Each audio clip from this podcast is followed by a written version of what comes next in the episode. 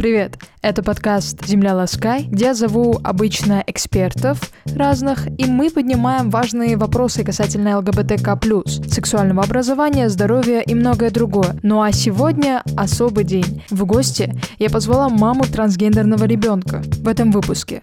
Что такое семья? Отличается ли ребенок в детстве? Каково родителям узнавать эту информацию насчет трансребенка? Становится ли родитель толерантным? Какое отношение родственников к ребенку? Как произошел камин Как окружение реагирует на семью? И опасно ли быть трансгендером? А еще ты узнаешь, почему до 18 лет на государственном уровне нету трансгендеров. А также узнаешь, есть ли в России безопасные школы для транс-детей. Приятного прослушивания и спасибо тебе, что ты со мной. Не было каких-то стандартных игр в соответствии с гендером. Были предпочтения в одежде. Я хочу, чтобы этот человек в моей семье был счастлив. Силком кого-то заставлять лучше никому не станет. Я категорически предупредила один какой-то вот негативный комментарий. Я прекращаю все общения с этими людьми. Значит, я уже начала искать там потихонечку хирургов, которые будут проводить операции. Если тебя поддерживают дома, всегда можно выжить. Они надеются, что это никогда не случится с ними. В момент, когда вам станет очень тяжело, а такой момент обязательно будет, подумать о том, что вам важнее. Своя тяжесть, вот как взрослого человека, или счастье другого человека, за которого вы в ответе.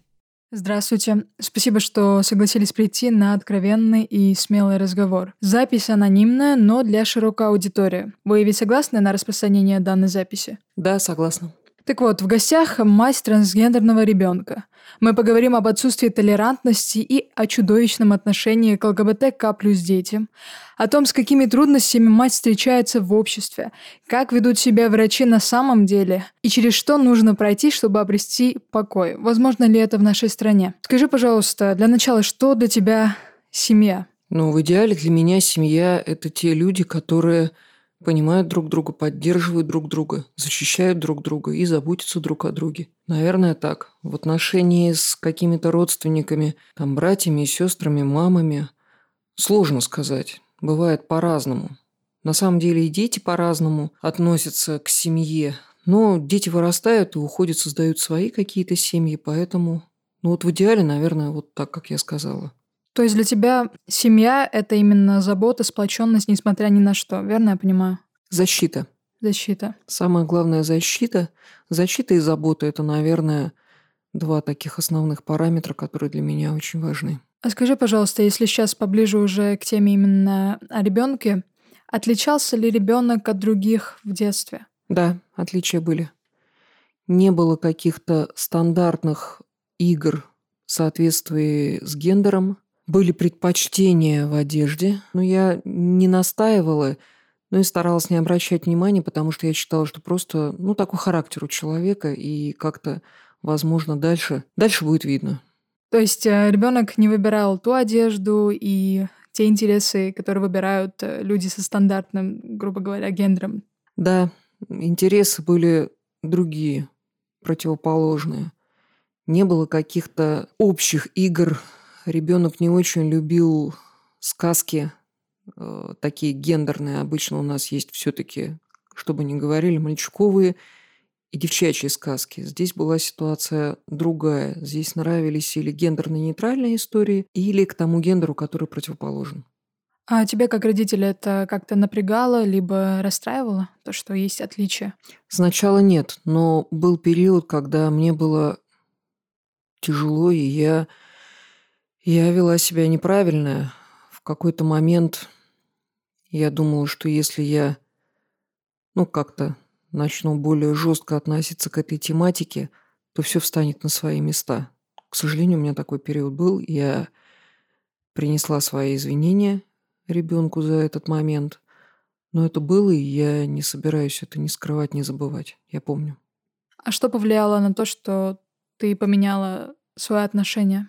Как понимаю, стала более толерантно к этому относиться? Я поняла, что, ну, я же не хочу делать плохо этому человеку. Неважно там, мой ребенок, тем более мой ребенок. Я хочу, чтобы этот человек в моей семье был счастлив. И если этому человеку комфортнее такая форма обращения, отношения, то, во-первых, от того, что я там буду как-то силком кого-то заставлять лучше никому не станет. Станет хуже. И станет хуже в первую очередь мне, потому что я получу, ну, несчастного человека рядом с собой. Я хочу, чтобы человек был счастлив, чтобы он радовался мне, чтобы он делился со мной какими-то там переживаниями, рассказами, чтобы соревновался с остальными за время, сколько проведет со мной рядом. Ну и чтобы когда человек вырос, он, ну, хотя бы помнил о том, что я была в этой жизни, и как-то... И мы смогли сохранить какие-то человеческие отношения. Вот, наверное, вот это. Мне кажется, то, что ты говоришь, это слова очень заботливого человека, так как эм, касательно своего ребенка, к сожалению, многие забывают думать именно о его счастье и передают свое видение счастья на человека. Это, я считаю, что очень круто, что у транс-ребенка есть такая мама, как ты, и такие родители. Я не могу сказать, что я идеальный родитель, скажу честно. Я вижу очень много ошибок, которых я насовершала, и я стараюсь не совершать их дальше. Иногда бывают какие-то моменты у нас, ну, самый тяжелый момент, когда я на автомате забываюсь и обращаюсь к ребенку по тому полу, который был, ну, и как бы биологически. Я понимаю, что человеку очень больно, и я не специально это делаю. Просто так получается. Иногда это бывает. А, с каждым разом это все меньше, все реже. Я стараюсь себя контролировать, но я поняла, что чем больше я контролирую, тем больше я совершаю ошибок. Это и худший вариант. Поэтому, наверное, я постаралась как-то заглянуть вглубь себя, и это очень тяжелая тема. Это вот когда ты смотришь там фотографии, например, пятилетней давности, там, я не знаю, десятилетней давности, и ты понимаешь, что вот этого у тебя никогда не будет. Никогда. И то, что ты там как-то пыталась выстроить, оно все рухнуло. Да, появилось что-то новое. Возможно, то новое, чего ты никогда не замечала изначально, но я скажу, что тебе от этого не легче. В любом случае, прошлое никак уже не изменить. И важно то, что сейчас у вас с ребенком такие, мне кажется, уже более откровенные искренние отношения. И это крайне важно, как для мамы, так и для ребенка. Ну, у нас очень хорошие отношения. У нас очень... И вот единственная проблема у нас – это... Ну, вот были мои какие-то ошибки. А так, в принципе, ну, главный вопрос – а куда ты собралась? А почему ты не проводишь это время со мной? Что там за важные такие у тебя дела? Что за работа? Что вообще там за какое-то общение там с другими детьми? Давай, давай, иди сюда нам есть о чем поговорить. Вот мне это, с одной стороны, очень приятно, а с другой стороны, мне очень жаль, что у меня в сутках всего ну, 24 часа, из которых мне еще поспать надо. Вот это вот единственное меня расстраивает. То, что не успеваете... Я не успеваю mm полноценно. Вот столько, mm сколько бы мне хотелось, сколько бы ребенку хотелось. Я перестала бывать на каких-то там общественных мероприятиях, еще где-то я стараюсь каждую минуту, которая у меня есть, я стараюсь уделить детям. Я стараюсь дать все то, что я могу и что я, наверное, не дала, как-то не додала раньше. Очень сильное давление общества, родственников, и это тоже налагает на родителей такой тяжелый груз. Потому что, конечно, меня грызли дома мои родители, мои там родные, и говорили, что я просто неправильно воспитываю ребенка, что вот если я буду пожестче воспитывать, все станет на свои места. Я чувствовала, что это не так. Ну, на тот момент я тоже была, наверное, не настолько готова. Поэтому сейчас я спокойно если вы не хотите видеть ребенка там на каких-то общих семейных э, встречах, не вопрос. Я схожу сама, я там возьму из этой кафешки что-нибудь для ребенка. Если вы спокойно воспринимаете, если там последнее время нет вопросов. То есть ребенок ходит в том виде, в котором комфортно, и это не вызывает э, каких-то нареканий родственников, я категорически предупредила один какой-то вот негативный, не случайный, вот как бывает, да, а именно негативный, уничижительный, унизительный какой-то комментарий, я прекращаю все общения с этими людьми. И люди сделали вывод, что, ну, наверное, дешевле обойдется по-человечески общаться. Предполагаю, что вы очень сильный человек, что смогли такую защиту сделать для ребенка. Мало кто в нашем обществе, к сожалению, настолько смелый, чтобы сказать такие фразы. Особенно, когда это касается именно трансгендерного ребенка.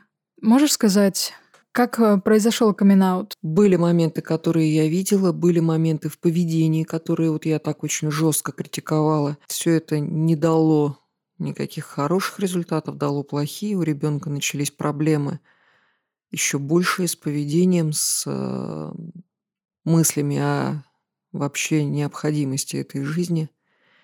И в какой-то момент ребенок сказал, что вот да, вот все вот так. И оно так и есть. Сначала я, э, я была готова любое, в общем-то, принять. Э, и на словах я сказала, да, все в порядке, все нормально. Но, видимо, еще долго у меня внутри вот сидела то ли какая-то, я не знаю, ну, не надежда, нет. На самом деле сейчас мне вообще все равно, какой пол там в 18 лет ребенок выберет. Останется он с биологическим полом, не останется с биологическим, не останется Значит, я уже начала искать там потихонечку хирургов, которые будут проводить операции. Мы там какие-то мероприятия проводим. То есть я вот, ну, я поняла, что это, ну, это надо будет сделать. Это надо будет помочь, это надо будет сделать. Если это будет там откат обратно, не вопрос, пожалуйста, как тебе комфортно. Будет это шаг вперед, тоже не вопрос. Мы тебя все поддержим, мы тебе поможем. То есть просто вот, ну, определись в 18, к сожалению, или к счастью, не знаю как, вот, но сейчас это невозможно. А дальше как будет, значит, так будет, ну, что теперь делать? Или загрызть, загнобить, ну, тогда человек просто, ну, не доживет до 18, там, выйдет с какого-нибудь там этажа, или еще что-то сделает, или просто сбежит, как только появится возможность. А какой смысл тогда?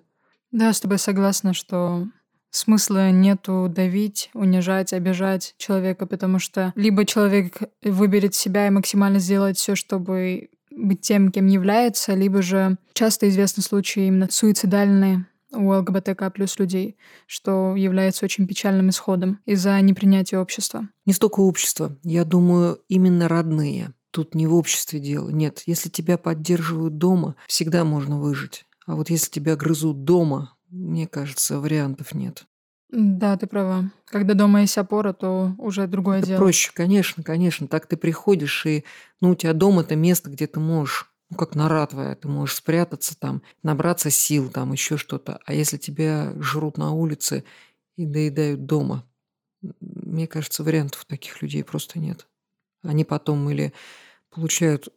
Ну, они находят тех, кто их выслушивает, кто их примет, посочувствует, пожалеет. Но, как правило, это какие-то асоциальные элементы, которые потом подсадят на наркотики, на какие-то, ну вот что-то, они вроде как на словах пожалеют этих людей, но на самом деле эти люди им не нужны, они просто воспользуются ими в своих целях и все. А дальше выкинут и забудут. Предполагаю, что да, случаи бывают очень разные. И самое главное, что сейчас у этого ребенка есть вы и такая семья, такая поддержка именно дома и защита. Из того, что ты сказала, я понимаю, что в вашей семье вы к ЛГБТК плюс людям в принципе, нормально относитесь, да, как и к своему ребенку. Еще мне очень интересно, что насчет мужа, как он относится? У нас вся семья относится достаточно толерантно. Но сейчас под семьей, если мы подразумеваем меня, мужа и детей, там вообще все очень спокойно, нормально, и все приняли эту новость и эту информацию. И все максимально от младших до старших стараются создать ребенку комфорт, условия, чтобы ребенок чувствовал себя нормально. И ну, никто не стал относиться по-другому. То есть мы относимся как к человеку, а не как к какому-то представителю определенного гендера. Поняла, вы ставите именно личность человека выше, чем то, что у него, грубо говоря, между ног. Конечно, а как по-другому? Я с тобой согласна. А окружение как реагирует на это? Как понимаю, люди знают или как? Знают только наши ближайшие самые родные. У нас очень маленький круг общения. После того, что информация открылась, мы убрали все практически посещения гостевые, чтобы не стеснять ребенка, потому что многие, ну, могут как-то задеть, могут что-то сказать, и ну, не отстреливать же потом всех гостей, правильно? Поэтому мы в избежание того, чтобы вот кто-то у нас там не остался в подмосковном лесу, в прибрежном, мы решили, что лучше мы пока возьмем паузу в каких-то таких социальных контактов. Ну, у нас все дома в основном интроверты, кроме младшего. Ну, младший получает свою дозу общения в учебных заведениях и на улице. Есть разные безопасные места, где проходят разные мероприятия. Где-то там может быть английский разговорный клуб, где-то какая-то лекция по психологии, где-то собираются, играют в игры. Если тебе интересно, потом я могу поделиться этой информацией. Мне очень нужна эта информация, потому что ребенок рвется общаться, и ему очень нужны единомышленники, и это крайне важно. Обязательно нужны и нужны сверстники-единомышленники. Вот, к сожалению, когда я предлагаю, что есть вот, ну, взрослые люди, которые уже прошли какие-то там моменты, ну, с ними не поговоришь вот о тех проблемах, которые есть, например, там, ну, в школе какие-то такие вот есть вещи. Очень большая пока разница в возрасте и времени. Потом она будет нивелироваться. Это вот как ну, взять новорожденного ребенка и годовалого, да, разница колоссальная. А когда тебе уже 30, а твоему собеседнику 31, ты даже и не подумаешь об этом. Поэтому вот пока такой возраст нужны, друзья, нужны обязательно. Будем очень благодарны. Только я сейчас поняла, что организации, о которых я говорю, они из-за законов в нашем государстве а, против пропаганды ЛГБТК+, они не могут принимать людей помладше 18. Как понимаю... Сидим, ждем. Ждем. Сидим, ждем. И как ты думаешь, опасно быть трансгендером? Вот если человека пускать в общество и афишировать это, либо не афишировать? Я считаю, что ни в коем случае в России это афишировать нельзя. У нас нет закона, который защищает трансгендеров. У нас нет вообще закона, который защищает всех ЛГБТ. И не выжить, даже при поддержке семьи. К сожалению, у нас, как у семьи из там Вкусвилла, у нас нет места, куда мы можем уехать. После вот той рекламы они же вынуждены были уехать, эмигрировать из России, потому что их тут зажрали. Вкусвилл, конечно, позорная организация, они так вообще мерзко поступили, и никогда в жизни к ним не пойду. Вот прям вот принципиально, потому что это подлое отношение к людям. А так я считаю, что с одной стороны, конечно, здорово, если все соберутся, все скажут, ребята, мы есть, мы нормальные, мы разные, такие же, как и вы. Мы где-то добрые, где-то не очень.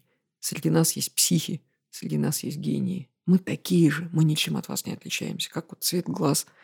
Или давайте сегодня сожжем всех леворуких. Как-то вот так, ну так же не происходит. И я считаю, что вот какая-то такая вот злость ЛГБТ, и как кричат, вот там они там как-то пропагандируют, они как-то пытаются там парады. Если бы было изначально отношение нормальное, Ничего этого не было. У нас нет парада леворуких, у нас нет общества голубоглазых, у нас нет тех, кто отдельно живет там какой-то коммуной, у кого отрицательный резус-фактор. Нету этого. Мы сами создали эту ситуацию, поэтому не надо обижаться на представителей ЛГБТ, что они хотят какой-то статисфакции.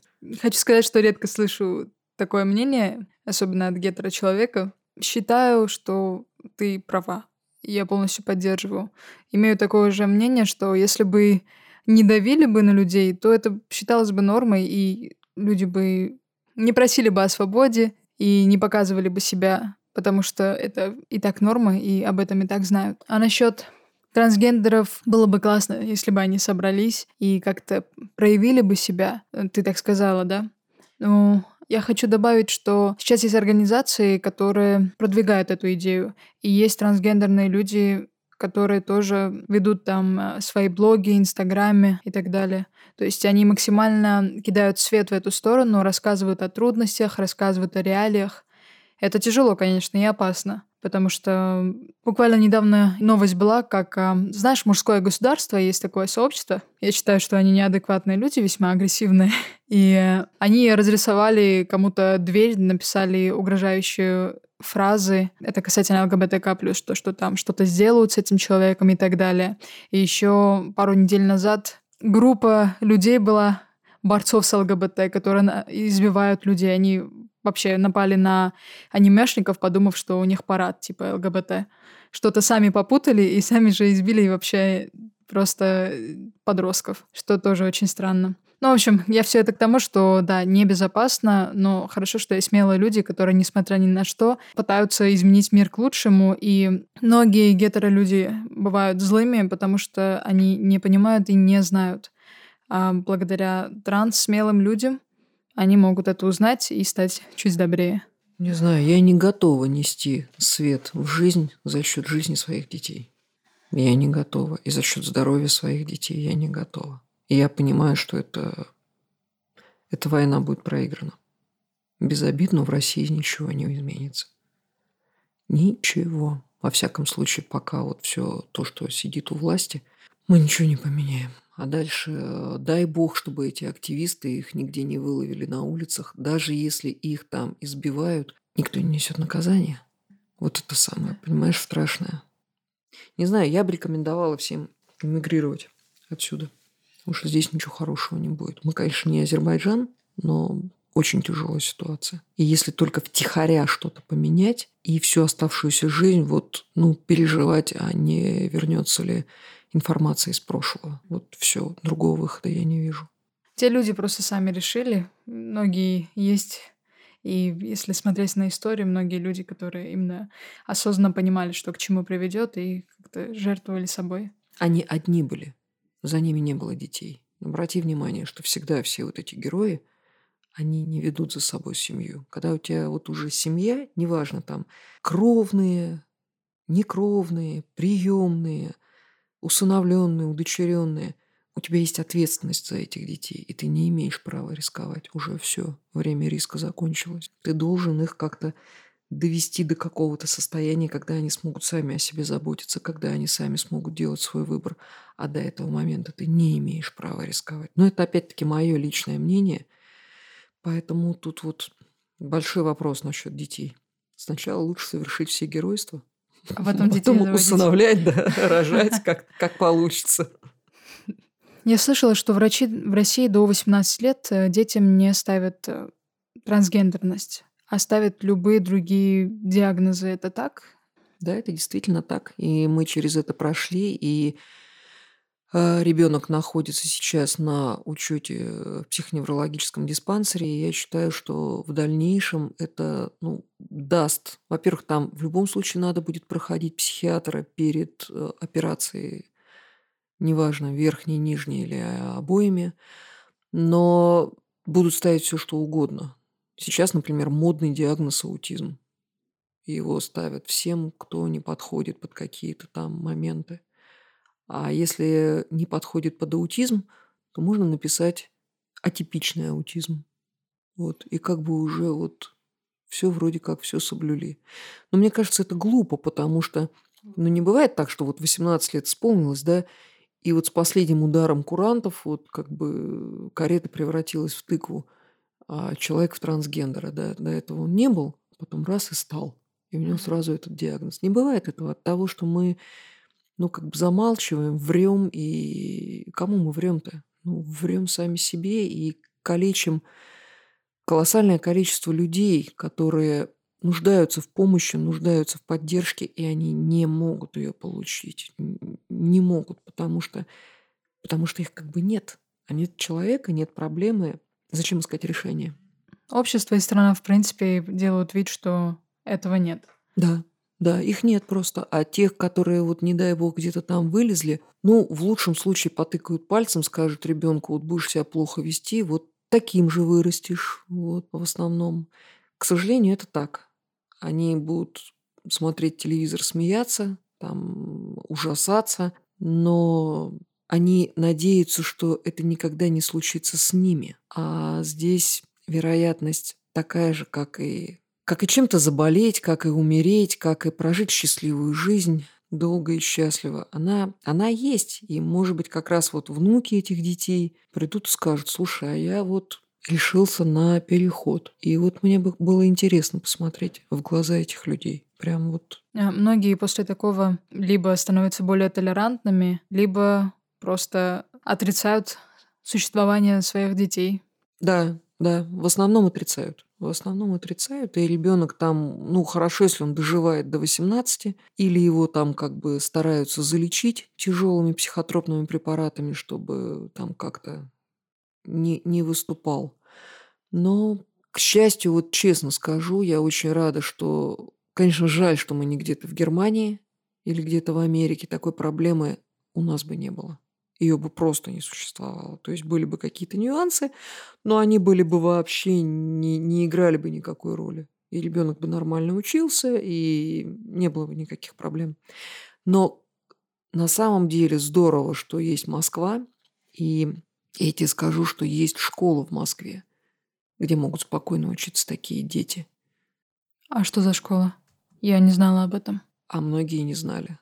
Даже не знали врачи, которые давали направление. Мы нашли эту школу совершенно случайно. Мы увидели фотографии, когда ходили на обследование, увидели фотографии, где сидят совершенно разные дети, раскрашенные в разные цвета, в разные, с разными прическами, с разной одеждой. И ребенок сказал, блин, классно, я хочу сюда ходить. И есть такая школа, она бесплатная, она для ну вот пока, насколько я знаю, туда берут подростков э, вот с нашего какого-то там ближайшего округа, но я думаю, что можно что-то и поискать, и поэтому, слава богу, что это Москва. Я не думаю, что в каком-то вот, например, там Ярославле, Кирове, там Красноярске там есть подобные возможности для таких детей. То есть люди, которые в Москве, могут как-то найти эту школу, да? Могут.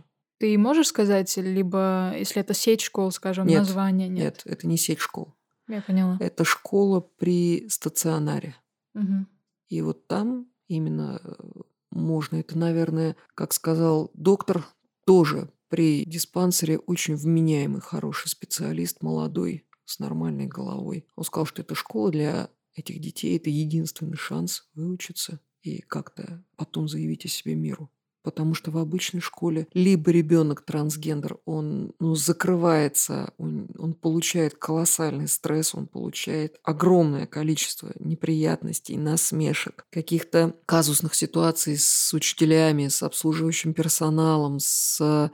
и дальше это все превращается в травлю. И перевод из школы в школу не даст ничего, потому что обязательно, к сожалению, найдутся дети, которые будут шпынять и травить.